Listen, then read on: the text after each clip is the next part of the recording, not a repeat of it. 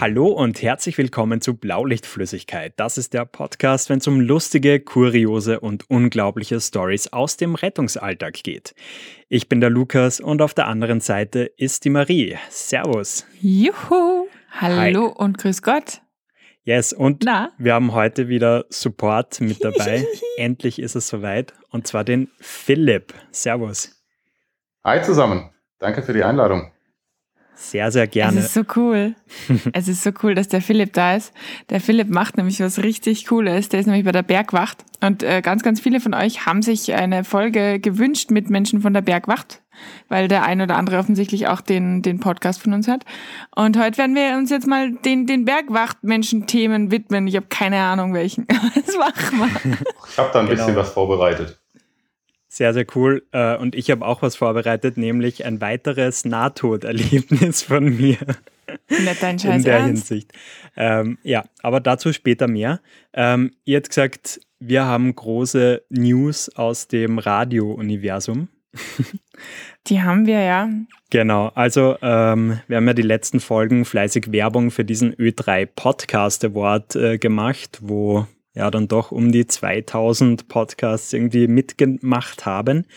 Und wir sind auf Platz 11 gelandet. Yay! Yay. Sehr cool. Glückwunsch. ja, danke. Ja, danke. Ähm, danke. danke. an ähm, euch da draußen. Wolltest du was sagen, Marie? ja, ich bin irgendwie voll happy für jeden, der für uns abgestimmt hat, für das, dass wir so viele Stimmen gekriegt haben. Und das war echt wahnsinnig cool. Aber Platz 11 ist halt dumm also, zu Platz 10 wäre cool, das wäre so Top 10, ja. Und ja, aber Platz 11 ist so, wir sind die ersten von den blöden 20. Ja, ähm, aber äh, wir haben auch schon gehört, nächstes Jahr geht es dann wieder weiter und er hat gesagt, dann peilen wir auf jeden Fall die Top 5 an, hätte ich gesagt. Und man aber muss sich hallo. ja irgendwie auch noch steigern können. ja, da hast, da hast du recht, vielleicht bin ich da einfach wieder mal zu viel Ehrgeizler. Genau. Aber ja, danke auf jeden Fall fürs Abstimmen. Ihr seid der Oberhammer, wie immer eigentlich. Absolut, genau. Und ähm, ja, damit wir weiterhin Feuer haben, um fleißig weitermachen zu können, sagen wir wie immer herzlichen Dank an, ihr wisst schon wen. Die heutige Episode wird euch präsentiert von unserem BLF Rich Kid Thomas. Genau, und ja, vielen Dank. Neben dem Thomas gibt es auch äh, an unsere BLF-Gang-Mitglieder, nämlich Christoph, Valentin, Justin, Armin, Verena, Konrad und Martin. Und wenn auch ihr unseren Podcast gerne hört und unterstützen möchtet, schaut auf unserem Steady-Account vorbei. Dort könnt ihr uns ab 5 Euro monatlich supporten und den Link, den findet ihr in unserer Instagram-Bio. Damit wäre jetzt, glaube ich, der Werbeblock vorbei. Wachst du eigentlich manchmal in der Nacht auf und sagst es einfach runter, weil es aus dir raus muss oder passiert es noch nicht? Kein Kommentar, aber ja, meine Freundin hat sich schon hier und da beschwert. Geil. Zu den wichtigen Themen. Ja, Philipp, wer bist du? Ja. Was machst du? ich bin bei einer deutschen Mittelgebirgsbergwacht jetzt seit fast zehn Jahren tätig und äh, ja, ich rette Menschen da, wo der straßengebundene Rettungsdienst nicht hinkommt. Also, Wie alt bist du eigentlich? Ich bin noch 31. Noch ah, ja. zwei Wochen. Sehr gut. Gutes Alter. Und ja, also wir sind im Wald unterwegs auf Felsen, auf Skipisten, auf Langlaufleuten und was man sich sonst noch so unter Gebirge vorstellt. Sehr cool. Ähm, wie, wie kommt man überhaupt dazu? Das ist immer wieder eine gute Frage. Ähm, wir kriegen relativ viele Leute aus dem Umfeld vom DAV zum Beispiel, also vom Deutschen Alpenverein. Bei mir persönlich mhm. ist es so, ich bin als kleiner Bub Skirennen gefahren und mein damaliger Trainer ist bei der Bergwacht und äh, das habe ich ihm dann irgendwann nachgemacht. Der ist auch immer noch bei uns. Und ja, so ist ein ganz netter Ausgleich neben Studium und äh, Beruf dann um ab und an mal rauszukommen und in den Wald zu gehen. Voll cool. Und da bist du dann irgendwann einfach hängen geblieben und anscheinend nicht mehr weggekommen. Aber sowas von. Aber sowas von. cool. Jetzt frage ich aber ganz, ganz blöd. Bergwacht ist jetzt nicht das gleiche wie Bergrettung, oder? Weil du erzählst gerade was vom Skifahren und von so Skisachen. Das ist ja bei uns eigentlich die Pistenrettung, die das macht. Wie ist das Ja. bei euch? Also was, was macht ihr alles? Also die Bergwacht macht Katastrophenschutz, Punkt eins. Punkt zwei Rettung im Gelände und da zählen auch Skipisten und ähnliches dazu. Und Punkt drei ist bei uns der Naturschutz auch noch mit drin. Das ist jetzt auch noch ein Unterschied zur österreichischen Bergrettung. Bei euch gibt es ja noch mal eine separate Organisation, die den Naturschutz in den Bergen macht und das ist bei uns Mhm. alles unter einem Dach. Okay. Frage beantwortet, Marie. Ja, absolut, voll, voll. Ich, ich, ich überlege nur gerade, welche Organisation bei uns den Naturschutz in den Bergen macht. Also Wer- uns wurde, ist das? uns wurde gesagt, dass es, die heißt da auch Bergwacht und äh, dass es da einen Unterschied gibt zwischen Bergwacht und Ah. Bergrettung. Halleluja. Hätten wir uns Ich noch ein bisschen besser vorbereitet, vorbereiten müssen. Offensichtlich, ja, voll. Okay. Na, aber heute geht es ja nicht um das österreichische Ding, sondern um dich im Speziellen. Ähm, genau. Wie, wie oft hast du da Dienst? Wie, wie läuft sowas ab? Also wir haben pro Halbjahr, also pro Saison im Sommer vier Dienste und im Winter wie vier Dienste. Die sind Mhm. jeweils das komplette Wochenende und da sind wir auf unserer Rettungswache in den Bergen oben. Meistens von Son samstags morgens bis Sonntagabends Mhm. und verbringen da dann auch die komplette Zeit auf der Wache und in der gleichen Mannschaft. Und das macht das Ganze sehr reizvoll, finde ich. Okay, okay. Und was hast du da für einen fachlichen Hintergrund? Bist du da auch Rettungssanitäter und hast dann weitere Also Zusatzausbildungen oder? Nein, bei uns ist es so, wir haben eine komplett interne Ausbildung, also wir bilden unsere Mhm. Leute selber aus und die Qualifikation ist nicht äh, vergleichbar oder anerkannt außerhalb der Bergwacht. Notfallmedizinisch gesehen ist es äh, ein sehr starker Fokus auf Traumaversorgung und Polytraumaversorgung und Unfallchirurgie und alles, was da so halt an Unfällen draußen passiert. Wir kriegen auch eine Ausbildung in Richtung äh, internistische Sachen, aber die ist lange nicht so tiefgehend wie jetzt die Traumaversorgung. Okay. Und abseits von der Notfallmedizin gehört da dann eben noch äh, die technische Rettung und einige andere Dinge dazu. Mhm. Wie, wie lang läuft dann so diese Ausbildung ab, das ganze Programm? Also die Grundausbildung läuft bei uns zwei Jahre Mhm. und wird dann abgeschlossen mit einer Sommerprüfung und einer Winterprüfung. Und ja, in den zwei Jahren hat man eben Zeit, um an Dienstabenden beziehungsweise an Ausbildungswochenenden sich äh, die Sachen beibringen zu lassen von den Ausbildern. Das Mhm. heißt, wir haben in jeder einzelnen Ortsgruppe Ausbilder für die verschiedenen Disziplinen. Wir haben auch teilweise ortsgruppenübergreifende Ausbildungen und die Prüfung findet dann zentral statt. Okay. Also für uns als Österreicher klingt der zwei Jahre Ausbildung wieder ultra lange. Extrem. Ähm, wie viel Stunden sind es dann so? Also du machst es ja freiwillig, ähm, habe ich mitgekriegt. Ähm, genau. Ja, also das sind komplett ehrenamtlich. Die komplette Bergwacht ist ehrenamtlich. Wir Mhm. haben ein paar Hauptamtliche in der Geschäftsstelle, aber der Rest ist Ehrenamt. Ähm, das ist eine gute Frage, wie viele Stunden. Ich hatte bisher immer so ein bisschen Angst davor, das auszurechnen und dann die Zahl zu sehen. Aber ich. ich sag mal so, gerade in der Anwärterzeit, äh, wenn man da motiviert ist und dahinter ist und äh, auch die Ausbildung in den zwei Jahren durchbringen will, ja, einen Abend pro Woche und äh, Wirklich? ja, ein bis zwei Mo äh, Wochenenden pro Monat, würde ich mal so sagen. What? Ist ja Also richtig Das sind dann, so, sind dann so die richtig, die richtig ambitionierten. Man kann es aber auch gut machen in, ja, mit einem Wochenende im Monat und jeden zweiten Donnerstagabend oder Samstag, Mittwochabend oder wann auch immer der Dienstabend ist. Okay. Ja, heftig. Okay. Also Das ist, heißt, das ist relativ flexibel gestaltet. Also man muss nicht cool. nach zwei Jahren die Prüfung machen. Weil es gibt Man kann sich auch sechs Jahre Zeit lassen. Ja, zum Beispiel. Okay. Wirklich? Ja, krass. Ja, also wir, wir sind da ziemlich flexibel, weil wir können niemandem sagen, der jetzt eine Familie daheim hat, der natürlich Beruf nebenher hat. Naja, eigentlich die Bergwacht nebenher, aber und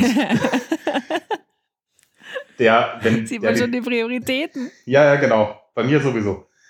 Und wenn der dann die Zeit nicht hat, das aufzubringen, dann braucht er halt ein bisschen länger, ist überhaupt gar kein Problem und der kriegt auch seine Prüfung irgendwann und wird dann Mhm. auch eine aktive Einsatzkraft.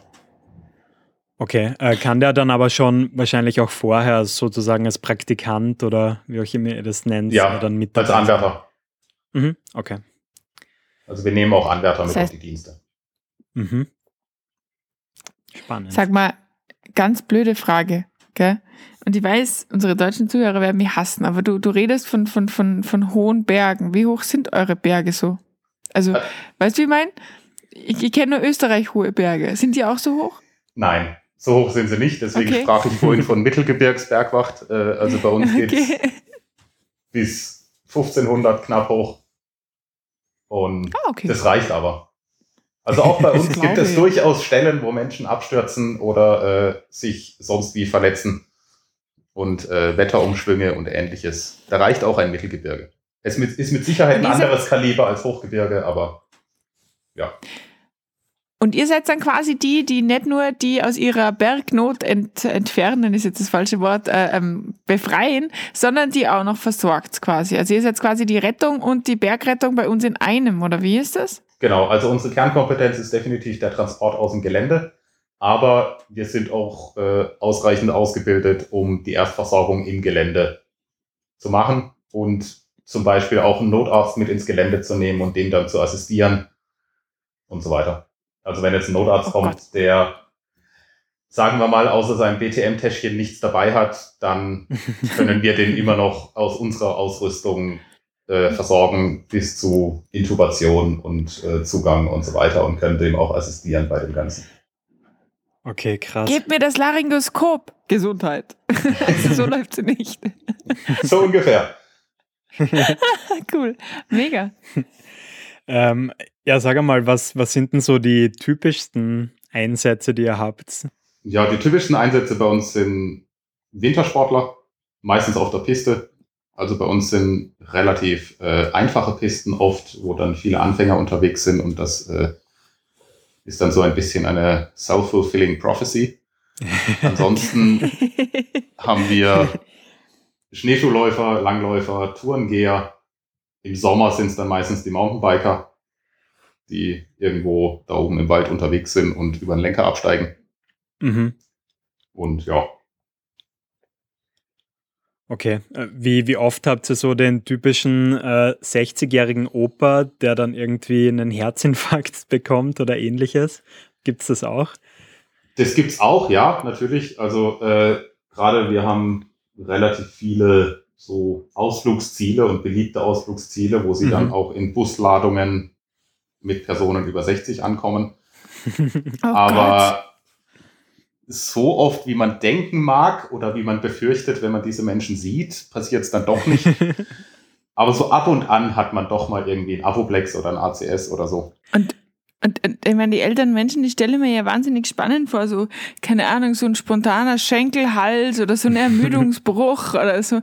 Ich stelle mir auch voll schwer vor, weil ich meine, die, die sind dann wahrscheinlich auch ein bisschen ängstlich und so. Und wenn man die dann da runtertragen, es wäre nichts für mich. Ich würde da einfach nur sagen, beruhigen Sie sich, sonst werden Sie, bekommen Sie Fentanyl. also Narkosemittel. Ja, das ist dann so die letzte Option, sag ich mal.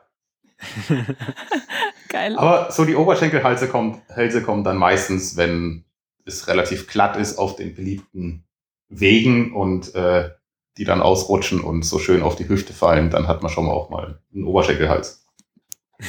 Ach geil. Okay. Ähm, ja, und wie ist es dann so? Also, wenn du deine Dienste da machst, äh, du hast gemeint, die dauern zwei Tage dann meistens? Ja. Oder? Ähm, bist du da immer mit einer fixen Mannschaft unterwegs oder wechselt ihr euch da ab? Wie, wie läuft sowas? Nee, also wir haben eine Mannschaft, die im Dienst ist übers Wochenende und die Mannschaft bleibt auch zusammen. Also wir mhm. rücken dann mit ja, fünf Personen, sechs Personen aus. Okay. Und machst du da immer mit denselben Leuten Dienst oder wechselt ihr da durch? Nee, also innerhalb der Ortsgruppen äh, wechseln die Dienstbesetzungen schon durch. Also es sind nicht mhm. immer dieselben, aber so viele Leute gibt es dann in der Ortsgruppe auch wieder nicht, dass man nicht doch irgendwann logischerweise alle kennt und mit allen arbeiten kann. Ja, okay. Ähm, wir haben letzte Woche so eine Folge über Sani-Stereotypen gemacht. Gibt es sowas bei euch auch? So typische Klischee-Helfer. Die sind teilweise auch bei uns anwendbar, ja. okay. Geil. Ich habe einige wiedererkannt. Okay, in, in welche Kategorie würdest du fallen? Boah, das ist jetzt fies. Ähm, Naja, also ich würde mal sagen, so in den ersten drei, vier Jahren meiner Bergwachzeit wäre ich definitiv ein Kampfretter. Okay. Aber ganz klassisch. Da stelle ich mich zu dir, Lukas, da äh, voll und ganz auf deiner Seite. Ach ihr. Ähm, Ach ihr zwei. Dann hattet ihr auch eine Kategorie, ich weiß nicht mehr genau, wie ihr die genannt habt, äh, mit Menschen ohne Privatleben. Mhm. No-Lifer. No-Lifer, genau. äh, da habe ich mich selbst auch im jetzigen Stadium äh, durchaus wiedererkannt. das finde ich aber mega, dass du das zugibst, ganz ehrlich. Ja, die meisten Menschen geben es einfach nicht zu. Voll. Ja, also ich bin irgendwie immer einer derjenigen, die dann einspringen, wenn irgendwie auch im Dienst jemand fehlt oder die das noch machen und das noch machen. Es gibt auch andere bei uns, die das genauso machen, keine Frage. Aber mhm. ja. Okay. Ach, das sind die guten Seelen. Das ist schön. Definitiv. Also, Ohne die würde also kann das man so sagen, zusammenbrechen. Dass das voll der Leidenschaft einfach ist, oder? Definitiv. Definitiv. Was, was macht das so leidenschaftlich für dich? Die Mischung aus der Kameradschaft auf der Hütte und auf der Wache, das Zusammensein und das Wochenende zusammen mit der Natur verbringen und auf der anderen Seite die Vielseitigkeit der Einsätze und man erlebt äh, nie zweimal das Gleiche, sondern das ist immer was anderes und man muss sich immer überlegen, wie man den Patient da jetzt am besten aus dem Gelände kriegt und mhm. es ist auch viel Improvisation dabei und das macht es für mich so unglaublich reizvoll. Aber sag mal, du sagst, es ist immer, immer irgendwie anders und immer irgendwie total aufregend und so weiter. Kannst du uns, kannst du uns irgendwie ein paar Geschichten erzählen von den Sachen, die dir vielleicht irgendwie im, im, im Kopf geblieben sind? So von denen, wo du gedacht hast, fuck, wie soll das jetzt gehen? Oder von den lustigen Geschichten? Hast du, hast du sowas? Natürlich habe ich sowas. Ausgezeichnet. Da kann ich direkt einsteigen. Ich habe äh, ja. das so das Gefühl bei eurem Podcast bekommen, ihr habt es gern mit Helis. Deswegen äh, steige ich mal mit einer schönen Helikoptergeschichte äh, ein. Man muss dazu sagen, wir, wir arbeiten äh, extrem viel mit Helis, weil der bodengebundene Notarzt bei uns einfach ewig braucht. Deswegen wird uns einfach immer ein Heli geschickt, sobald irgendwie Flugwetter ist. Findet man das dann irgendwie langweilig nach einer Zeit? Nein. Okay. Nein. Ganz klar, nein. Helis sind immer toll. Alles klar. Ja, Helis sind ja. super. Also, wir hatten einen Einsatz auf einer Skipiste, wie viele andere auch, und äh, der Heli ist auf der Piste unten gelandet in einem relativ flachen Stück. Und dann ist eben der Notfallsani aus dem Heli ausgestiegen und äh, der Notarzt ist ausgestiegen, sind zum Patienten, dann ist der Pilot ausgestiegen, guckt sich die Maschine an und denkt sich, irgendwas stimmt da gerade nicht. Und äh, hat dann festgestellt, äh, die Piste war etwas glatt und irgendwie rutscht der Heli gerade seitlich weg. Oh no. und dann war so die große Überlegung, wie schafft man es jetzt, den Heli aufzuhalten, bevor er erstens den nächsten Baum trifft und äh, zweitens, ohne den Heli selber dabei zu beschädigen, dass er nicht mehr starten darf. Schlussendlich hat man es dann geschafft, indem man äh, einen Motorschlitten genommen hat und äh, den Heli damit an der Kufe abgestützt und das war dann eine sehr interessante Situation beim Starten. Aber hat funktioniert. Oh Gott. Aber war mal ein, ein schöner Schreckmoment. Ich meine, das muss doch auch für den Piloten und für alle Beteiligten einfach furchtbar sein, oder? Dem ist so ein bisschen das Gesicht entglitten, ja. mein das Baby. Ja, ja. Und vor allem kommt dann noch ein Heli, um die Menschen ähm, vom Heli zu retten? Oder wie, wie läuft das dann ab? Nee, also äh, wir hatten auch schon Helis, die dann nicht mehr starten konnten wegen Wetterumschwung und so. Äh, das ist dann so, dass die Mannschaft äh, mit dem Taxi abgeholt wird und ein Sicherheitsdienst bestellt, der auf den Heli aufpasst, so lange, bis er wieder starten kann. Wirklich? ja. Okay, krass, das finde ich jetzt echt interessant. Äh, wie viele Leute ja. passen da dann drauf auf? Einer. Okay, ist der bewaffnet? Ich habe keine Ahnung. Okay. Das weiß das, ich nicht. Das, das habe ich noch nie gehört. Interessant. Voll geil. Ich stelle mir gerade vor, dass da so ein Mensch so im Schnee sich dann so ein Lagerfeuer macht. So dann so ein bisschen ums Lagerfeuer tanzt und im Hintergrund immer schön der Heli. Streichelt er dann manchmal den Heli und sagt, geht's noch? Ja. Okay. ja. Bin bisher nicht bei ihm geblieben. Aber ich habe festgestellt, dass äh, die Heli-Mannschaften bei uns relativ schmerzbefreit sind, was viele Dinge angeht. Auch so Landeplätze und so, da sind die ziemlich entspannt. Ähm, inwiefern? Nicht? Wir hatten auch schon äh, zum Beispiel einen Heli, der zwischen parkenden Autos gelandet ist, so dass die Rotorblätter über den Autos sind und so gerade so ein Heli dazwischen passt. Alter, Fand ich okay. mutig. Also sonst irgendwie sagt man ja Landefläche irgendwie 25 mal 25 Meter bei Tag, muss mhm. frei sein. Ja, wenn nicht, ist jetzt auch nicht so schlimm. Scheint mir manchmal. Oder irgendwie so einen jungen Baumwipfel abrasieren mit den Rotoren, weil es sonst nicht reinpasst, geht schon. Alter. So geil. Aber du musst auch echt eine coole Socke sein als Pilot, oder? Definitiv. Definitiv. Oder einfach also lebensmüde. Also, ja, oder, oder das, ja. Sag mal, was habt ihr eigentlich da so für Hilfsmittel? Habt ihr da so Seile oder Tragen? Oder wie kriegt ihr eigentlich so Menschen so aus diesem unwegsamen Gelände raus, wenn gerade irgendwie Wald ist und da jetzt kein Heli ist? Also wir haben äh, im Sommer eine Gebirgstrage. Das ist eine, ja, eine Stahlkonstruktion, die, wo man ein zentrales Rad drunter äh, machen kann. Damit ist sie sehr, sehr wendig. Das Rad ist so ein 20 Zoll Rad, also relativ groß. Und damit kann man auch auf schmalen Pfaden dann zu zweit, je nach Patientengewicht auch zu viert, äh, den Patient da über den Pfad bis zur nächsten Straße bringen. Ist manchmal eine ziemliche Plackerei. Also schnell voran kommt man da nicht, aber zumindest kommt man voran und kriegt den äh, Patienten da irgendwie raus. Und im Winter arbeiten wir mit Akias. Das sind so Rettungsschlitten. Also vorne ein Skifahrer, cool. hinten ein Skifahrer und dann ab geht's. Da hätte ich ja meine Todesangst, gell? Wenn wir neue Anwärter kriegen, die müssen immer einmal im Akia mitfahren, bevor sie selber den Akia Echt? fahren dürfen, um zu mal zu erleben, wie es ist, wenn man fährt wie bei uns sagt man gesenkte Sau. Ja, bei uns auch. Oder äh, wenn man patientengerecht fährt. Und äh, die finden das immer ganz spannend, dass es man doch äh, sehr viel merkt, wenn man da im Akia liegt. Gerade wenn man ein bisschen schneller das fährt. glaube ich. ich meine, Entschuldigung, da fahren zwei Skifahrer mit dir, du schlitterst am Boden zwischendrin. Das stelle ich mir unfassbar unangenehm vor. Jetzt ja, und du kannst ja nur in den Himmel gucken. Mal, die Marie kommt da mal bei dir vorbei und äh, die setzt dir da mal rein. Für Ach, da könnte ich viel Spaß haben, immer gerne. das ist wie in der, in der Fahrerausbildung, bei uns zumindest, wo du eine fette Einsatzfahrt auf der Trage liegen musst. Ja. ja, ist auch so. Das finde ich aber gut und auch wichtig. ganz anders. Ja, voll. ähm, Philipp, äh, was, was hast du noch so erlebt? Deine Highlights. ja, also neben den Helis äh, habe ich mir da noch eine schöne Geschichte rausgesucht. Das war im Sommer mal. Wir sind ja nicht nur im Winter unterwegs, sondern auch im mhm. Sommer. Die Einsatzmeldung war ähm, gestürzte Person. Ist ja immer schön. Bei uns kann das so ziemlich alles sein. Das ist so, so ein bisschen das akute Abdomen der Bergrettung. Oh Gott. Ja, okay. Und sind hingefahren und das war bei einer Hütte im Wald und sind angekommen wurden herzlichst begrüßt. Die waren gerade am Grillen. Wir wurden erstmal gefragt, wollt ihr auch eine Bratwurst haben?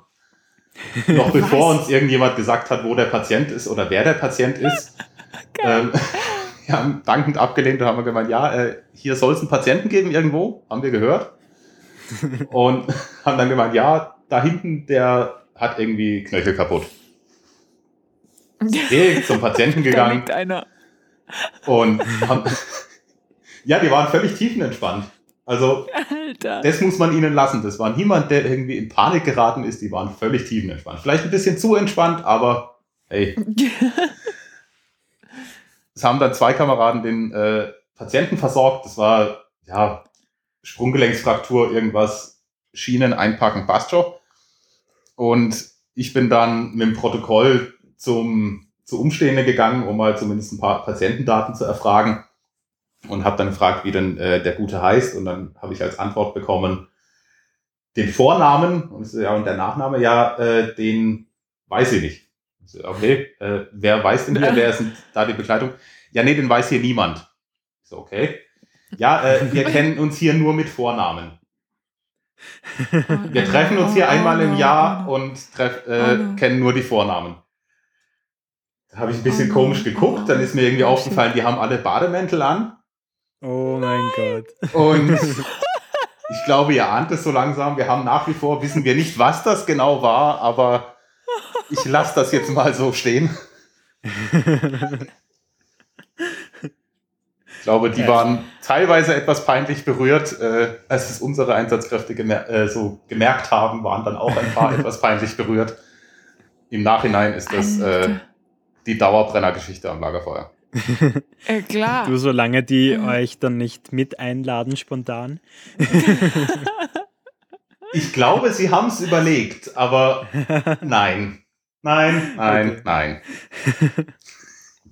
Oder so, oh, Dietmar, dieses Jahr warst du aber total, total einfallsreich und hast Bergwachtstripper bestellt. ja, das wäre es noch gewesen, genau. Ach, krass. Jetzt habe ich eine ganz dumme Frage. Es gibt keine dummen Fragen. Das ist eine Lüge, du weißt es. Ähm, das heißt, wenn ihr da irgendwo zur Bergnot geht, nimm mal wieder diese dumme gestützte Person, die immer da ist. Das heißt, wie kommt ihr dann da hoch? Also, Müsst ihr da zu Fuß raufgehen mit all deinem, eurem Kram? Es kommt drauf an, wo es ist. Also wir haben ein Bergrettungsfahrzeug. Bei uns ist es ein äh, VW T5 mit Allrad und so weiter, der halt unser ganzes Zeug drin ist. Wir haben auch ein Geländefahrzeug, ein ATV, das ist äh, im okay. Volksmund, glaube ich, ein Quad, mhm. äh, wo wir im Sommer auf Reifen, im Winter auf Ketten unterwegs sind. Damit kommen wir ah, ziemlich ja. weit. Und wenn wir damit auch nicht weiterkommen, ist unsere komplette Ausrüstung darauf ausgelegt, dass wir die zu Fuß ins Gelände tragen. Alter, also da wäre ja sofort raus einfach. wir können unsere Tragen, die Gebirgstrage zum Beispiel, kann man in der Mitte teilen, sodass man jeweils eine Hälfte auf den Rucksack binden kann. Okay. Und auch unsere Notfallrucksäcke und sonstiges Technikmaterial und so weiter ist alles in Rucksäcken verpackt, dass man das äh, auf jeden Fall ins Gelände tragen kann. Das verstört mir gerade. Das heißt, ihr, ihr, im schlimmsten Fall kommt ihr dann einfach mit euren motorbetriebenen Vehikeln nicht mehr weiter und geht dann da noch eine Stunde irgendwie zu Fuß rauf, für das, dass ihr dann den Patienten da wieder eine Stunde zu Fuß runtertragt. Ja, genau so. Ihr seid doch, ihr seid doch Masochisten. Manchmal ein bisschen. Du ja richtig krasse Kondition, oder? Um das Voll. durchzustehen. Wir haben Eignungstests. wo Kondition auch ein äh, Bewertungskriterium ist. Okay, das interessiert mich also, jetzt als, als fitnessbegeisterten Menschen. wie, wie schauen diese Eignungstests aus? Also es gibt einen im Sommer und einen im Winter. Und mhm. da muss man eine bestimmte Anzahl an Höhenmetern, ein paar hundert Höhenmeter in einer gewissen Zeit hochlaufen mhm. mit 10 Kilo auf dem Rücken. In mhm. eben einer Maximalzeit wenn man die nicht schafft, ist blöd. Dann äh, gibt es eine Seil- und Knotenkundeprüfung, wo man eben die Knoten und den Umgang mit Seilen zeigen muss. Dann mhm. einmal klettern am Fels, abseilen am Fels, gehen am Fixseil und äh, sichern eines Partners. Okay, das, das klingt und, anstrengend. und im Winter ist es im Prinzip das gleiche, nur halt mit Wintertechnik. Also da läuft man mit Tourenski hoch Mhm. Hat dann oben eine Lawinensuche. Also man muss ein vergrabenes, lawinenverschütteten Suchgerät äh, finden in der vorgegebenen Zeit und dann eben Skifahren im Gelände auf der Piste in verschiedenen Formen und wird da dann bewertet. Das heißt, es gibt bei euch bei der Bergwacht keine fetten Lustmolche. Hallo Leute, Lukas hier. Ähm, ja, sorry an dieser Stelle für die Unterbrechung, aber wir haben uns echt extrem verquatscht mit ihm. Und deshalb haben wir uns entschieden, den zweiten Teil, der nochmal so lange geht, ähm, auf nächste Woche zu verschieben. Und ja, mit noch mehr schrägen Stories von ihm. Seid gespannt. In diesem Sinne, habt eine schöne Woche und bis zum nächsten Mal. Ciao.